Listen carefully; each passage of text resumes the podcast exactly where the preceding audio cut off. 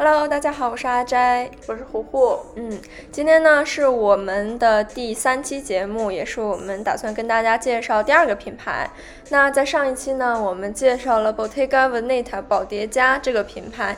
呃，在介绍的时候，我们也提到过，BV 有一个新任的特别帅气、有才华的英国设计师，所以这一期呢，我们就想来介绍一个英国的品牌。那在提到英国品牌的时候，很多人第一时间想到的就是一个 B 开头的一个非常经典的品牌。这品牌是什么呢？大家可以猜一下。呃，唯一的提示就是它以格子图案闻名。嗯嗯，那相信大家肯定一下子就能猜到了，这个品牌就是 Burberry 巴宝莉。那首先呢，第一个环节我们也是来说一下它的读音，就很多人都会习惯于把它读成 Burberry，这跟它的中文名翻译过来是巴宝莉也有关系。对，但是其实它的名字是读作 Burberry。好，那它呢可以说是英国的代名词之一。那今天这期节目呢，我们就开始来了解一下这个传承了百年的英国经典品牌 Burberry。那首先呢，我们先来了解一下这个品牌的历史。这个品牌的历史非常的悠久，它是一八二一八五六年的时候，呃，一个年仅二十一岁的英国小伙子，他的名字叫 Thomas Burberry，他一手创立了这个 Burberry 品牌，然后在英国南部的汉普夏郡开设了他的第一家户外服饰店。如果大家看的是我们的视频的话，我们会把这个他第一家店的图片 PO 上来。然后呢，到一八七零年的时候，这个 Burberry 这个品牌的发展其实就已经初具规模了。然后值得说的是，在一九一一年的时候，Burberry 凭借着他为首位征服南极的探险家提供了旅行服饰而扬名于世。我们也会把这个图片贴上来。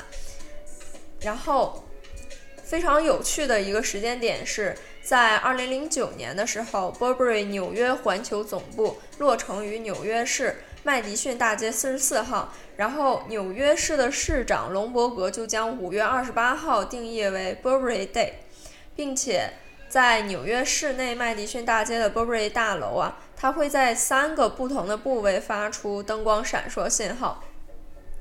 可以说是一个纽约的一个新地标。然后呢，它在中国的旗舰店最开始是二零一一年的时候在北京的耀莱新天地开业的，是三层的旗舰店。它当时开设了之后是成为了亚洲最大的一家旗舰店。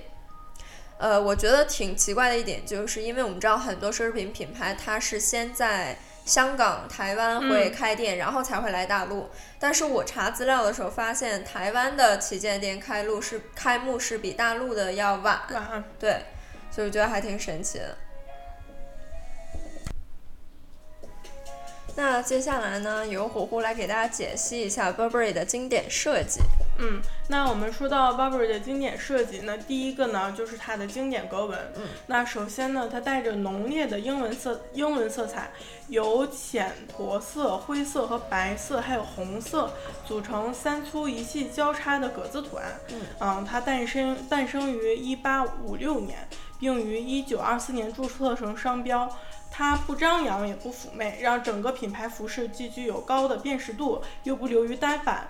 自然散发出成性理、成熟理性的韵味，体现 Burberry 的历史和品质，甚至充分地象征了英国的民族和文化。那么，格纹同时也是品牌的标志性象征，也深深印在人们的脑海中。至今，Burberry 通过不断提升它的设计和创新图案，来提高梦寐以求的吸引力，将它的经典与时代完美结合。嗯嗯。那刚刚那刚刚我们谈到的是关于它的格纹，那么除了格纹之外，第二个大家经常能想到的关于 Burberry 就是它的风衣了。嗯，对。那说到它的风风衣啊，时至至今格子的纹啊，驼色格子纹，挺阔有型的 Burberry Touch Coat，穿 Trench Coat。不仅是时尚单品，早已成为风衣的代名词。那我们讲一下 trench coat 的来源。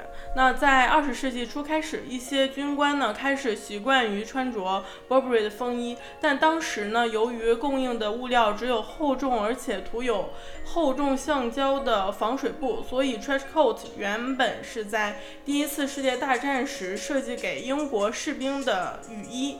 它的名字呢，其实是与一场战役有关系。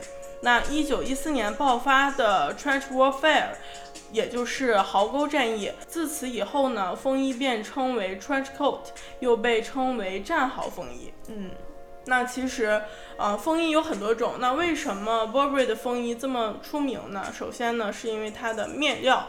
那面料呢，是采用英格兰制造的防渗羽棉，也就是我们熟悉的嘎巴垫。那它是用埃及的棉纱织成，布料的特殊在于它的结构。那每一平方公分有一百条纱线交错，这种特殊的结构呢，不仅使雨衣无法渗透，还嗯嗯嗯，这种独特的结构不仅使雨水无法渗透渗透，还能让雨衣保持轻便透气。对于嘎巴垫这种面料，除了防雨防水，哎，防雨防水不是一样吗？防风。对于嘎巴垫这种面料，除了防风防雨，个人最大的体验呢，其实是它的保暖，而且又不热。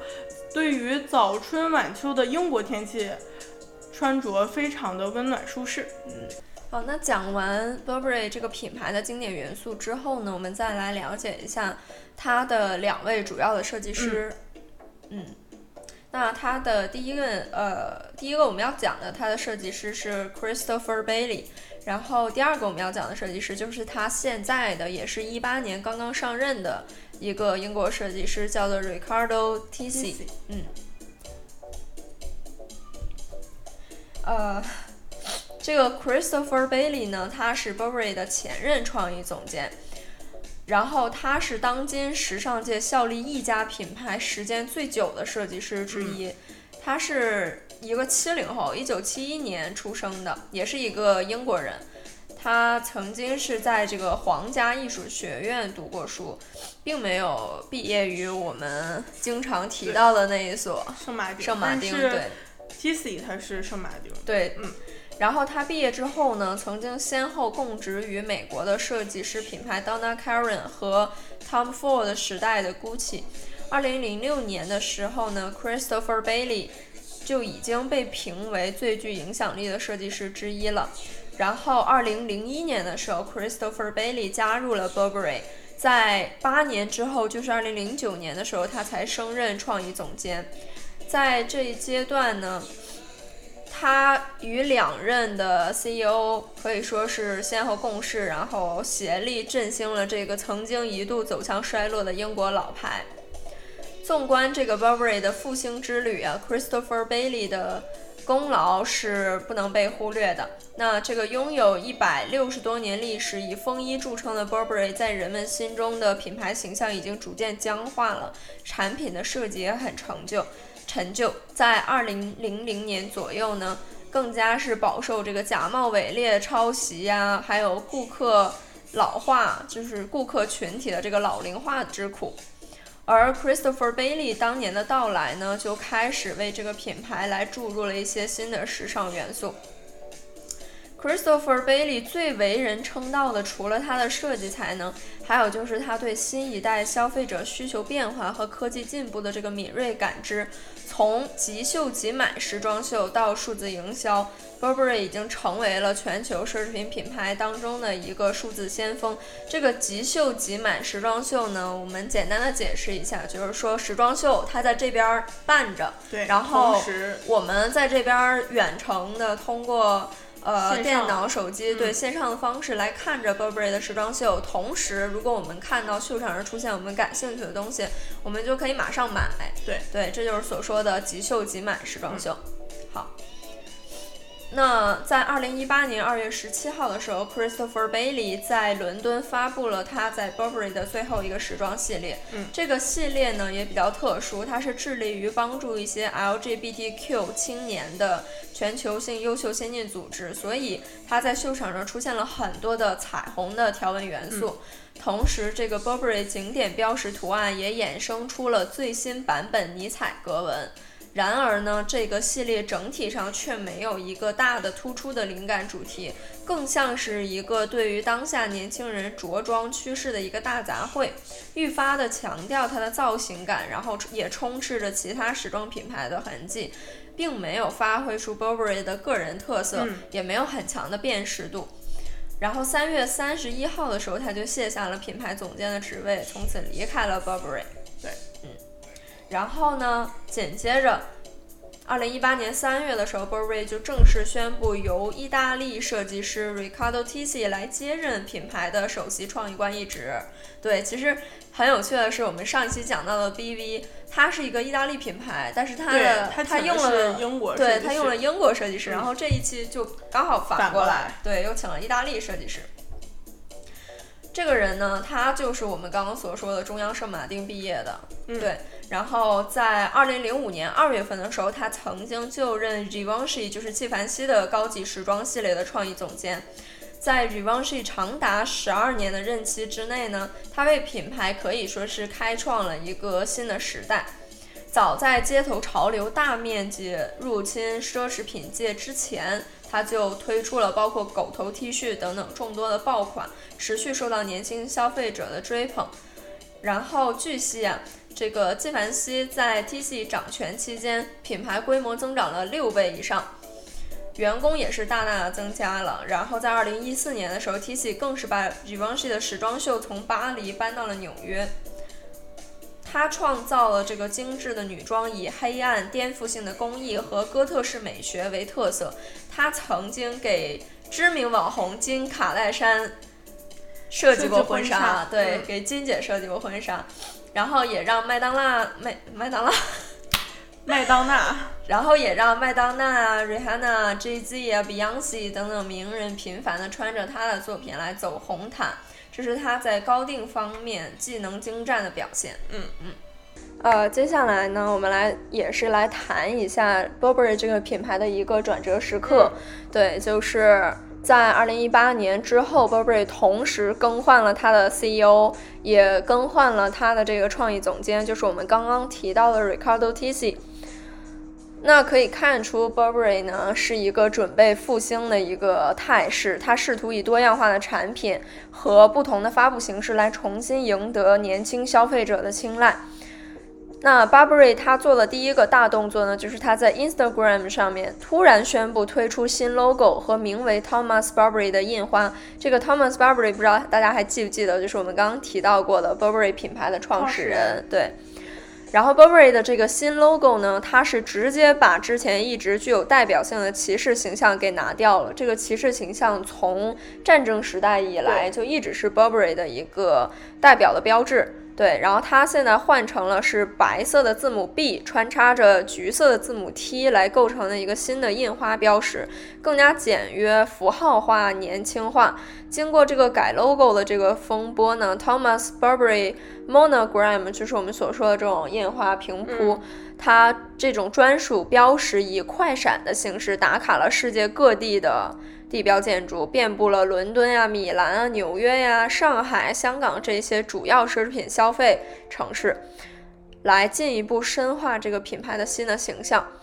那这个新的图样呢，是由 Ricardo Tisci 和一位叫做 Peter Saville 的平面设计师来共同主导设计的。灵感据说是来源于品牌1908年的经典 logo。但是其实也看不太出来什么，对，因为时间太久远了。此举呢，无疑是 Riccardo Tisci 正在为九月份在 Burberry 发布的首个系列来进行的一个铺垫。对，logo 呢是一个作为品牌形象的一个传播者，来也承载着一个品牌的标识。然后成长积淀等等元素。通过形象的徽标呢，可以让消费者记住公司主体的这个品牌文化。但是现在实在是有太多的品牌不得不打破原有的 logo 形象来更换新的 logo，比如说之前的 Celine 也是这么做的，然后 Balenciaga 巴黎世家也是这样做的，以便让品牌形象变得更加多样化，也是让品牌的客户群在年龄层次的界限上不再那么的明确。它是希望将消费市场更加更大范围的去扩充，尤其是来扩充到年轻人身上。新的 logo 形象呢，或许受到一些人的欢迎，也或许受到一些人的排斥。但是无论如何，它都为这个品牌在一定程度上增加了一定的热度。这也是品牌求变的第一步，就是把注意力先吸引到自己身上。呃，这种重复与循环可以让消费者更快速地了解到品牌新的风格线呀。获取更广的辨识度，也让品牌就像一个移动的大幅广告一样，更多的被公众来认识，以便为品牌后续的一系列重生的操作来造势。嗯，那我们第一个先讲的呢是它的限量系列，那。T C 向来呢最懂得制造话题，那未见新系列先见其限量的 B Series 系列，也就是它的 T B logo 的 T，只在二十四小时内在 Instagram 还有微信网络发售，就算所所价三千元，大家也会嗯乖乖交乖乖乖交钱。饥饿营销策略让 B Series 几小时内呢就被洗劫一空。每月一推的 B Series 系列呢，拥有全新的专属标识。设计灵感呢，来源于创始人 Thomas Burberry 的名字的缩写 TB，就是淘宝。对，其实就是淘宝。这个让大家很诟病的，其实啊，共推出了两款白色上衣，一个是短袖，那一个是卫衣。它的宽松的剪裁的运动衫加上装饰感的橡胶徽章 TB，让 Burberry 显得更加的年轻有活力。但是这一举措它的营销意义实际上是大于它的销售目的的。在 Riccardo Tisci 完整呈现新 Burberry 的全貌之前，年轻人依然会犹豫：我是不是要为一件简单的只印了 Burberry logo logo 的这个四千元的 T 恤买单？毕竟影响他们消费决策的是新 Burberry 是否足够酷，是否足够有新鲜感。嗯嗯。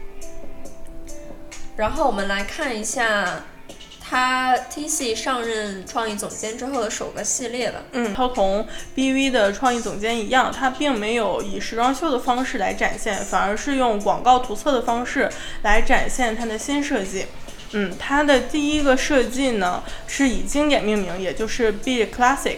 它将 Burberry 时装屋经典的格纹风衣斗篷重现，模特们呢相互依偎，除了异性组合之外呢，还包含了同性组合。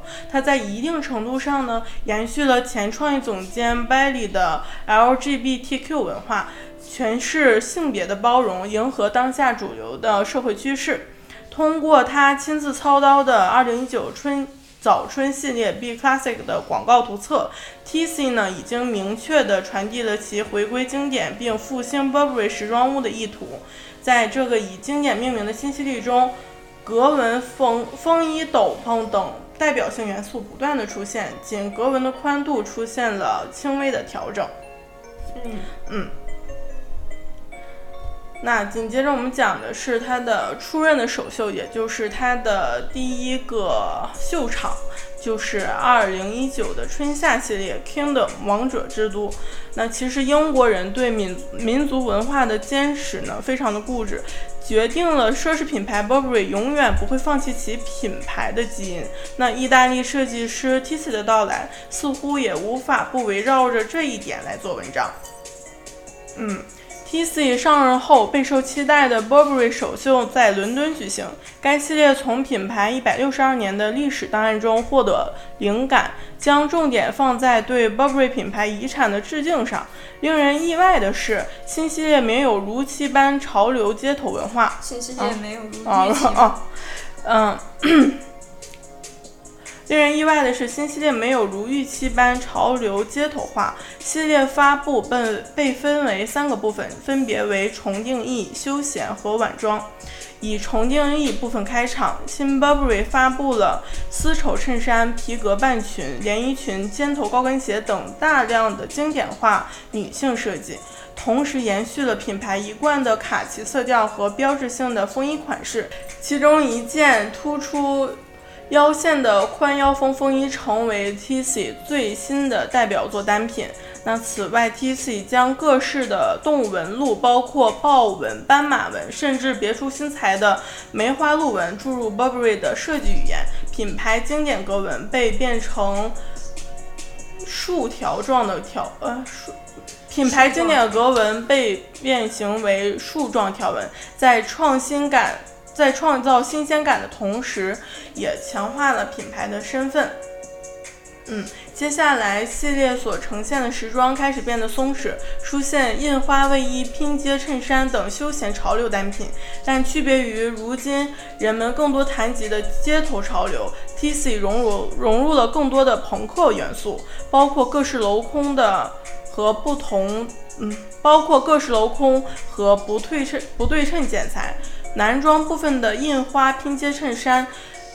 拉链风衣也响应了休闲这一主题。收尾的晚装部分呢，短小精悍，不难看出，原本擅长设计晚礼服的 T C 正在为 Burberry 开创新的品类，而 Burberry 以前呢是不太擅长于晚装的设计的。嗯，那么值得关注的是，T C 在新的系列中把对潮流的演绎保持在十分克制的比例。他在秀后的采访中表示，新 Burberry 既为了父母亲一辈，也为了年轻一代，核心仍然在诠释英国生活方式的混合。嗯。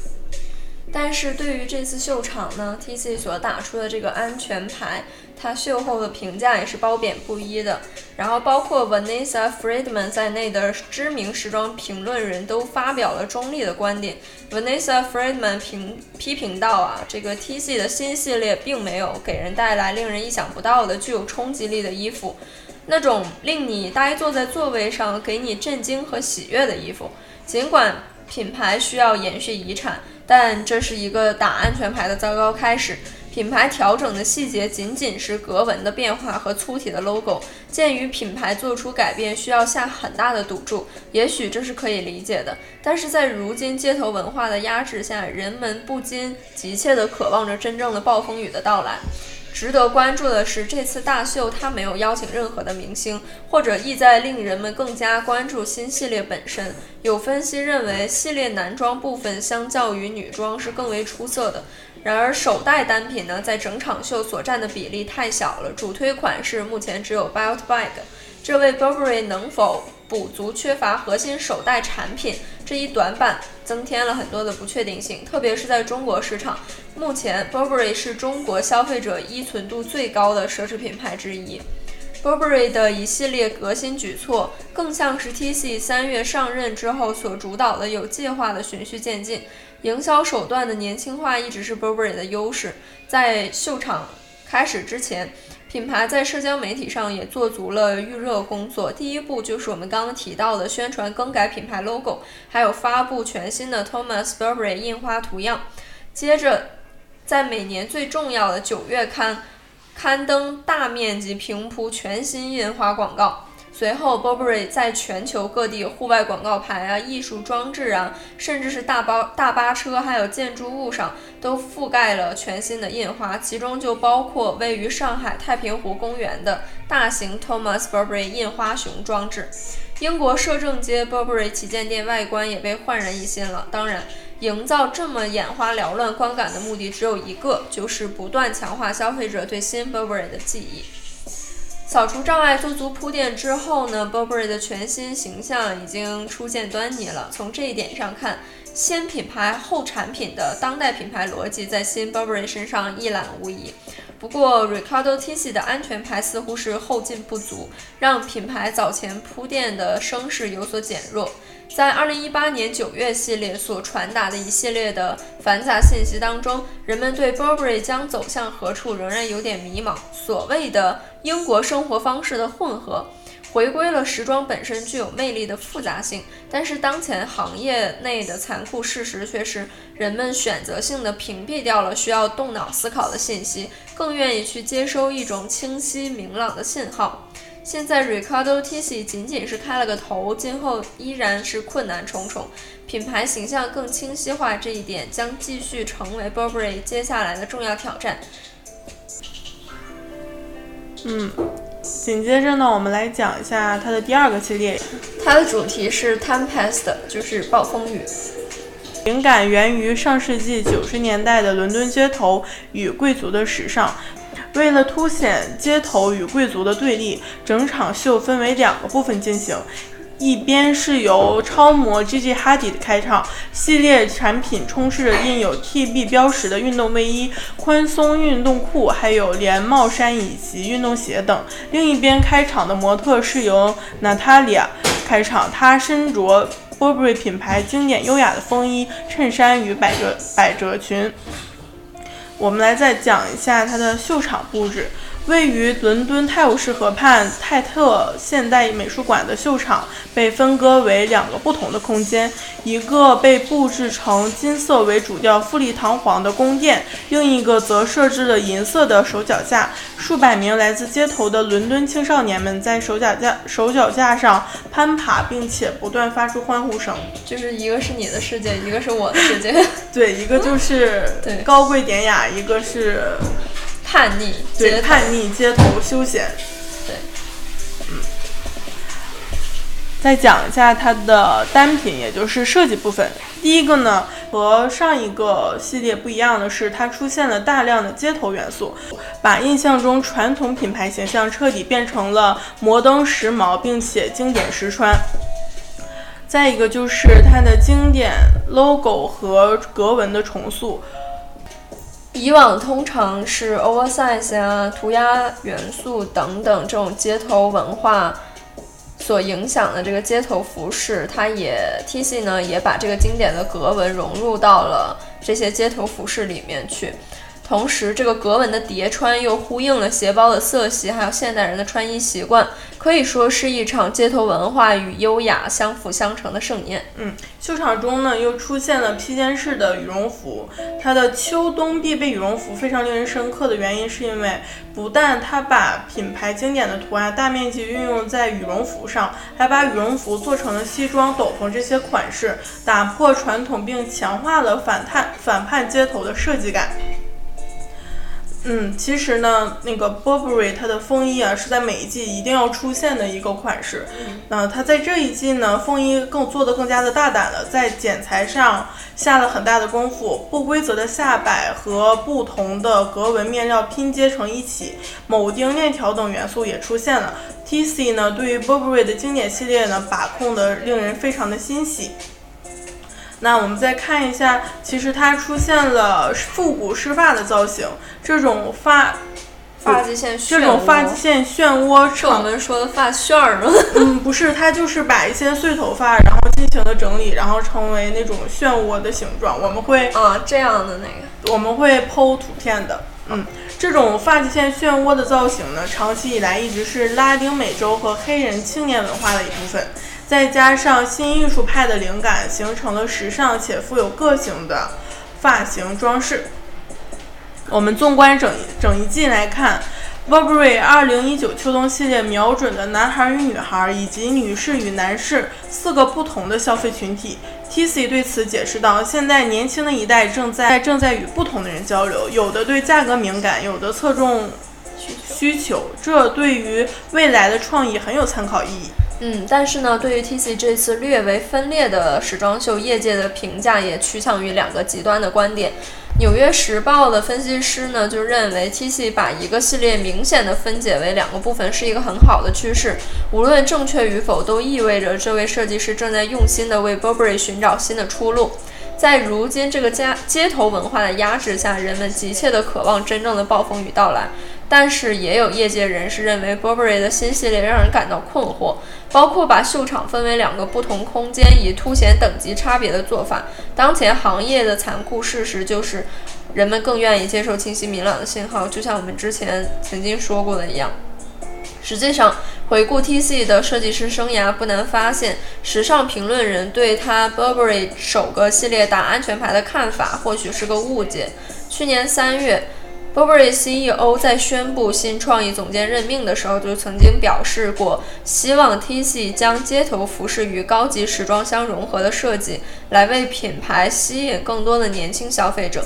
相较于同样换了新创意总监的 Celine 和 Bottega Veneta 清空品牌账号的激进举措，T.C 的手段显得还算是比较的循序渐进，在保持营销手段年轻化和尊重品牌历史的前提之下，对品牌 logo 和印花图样做出的新的改动。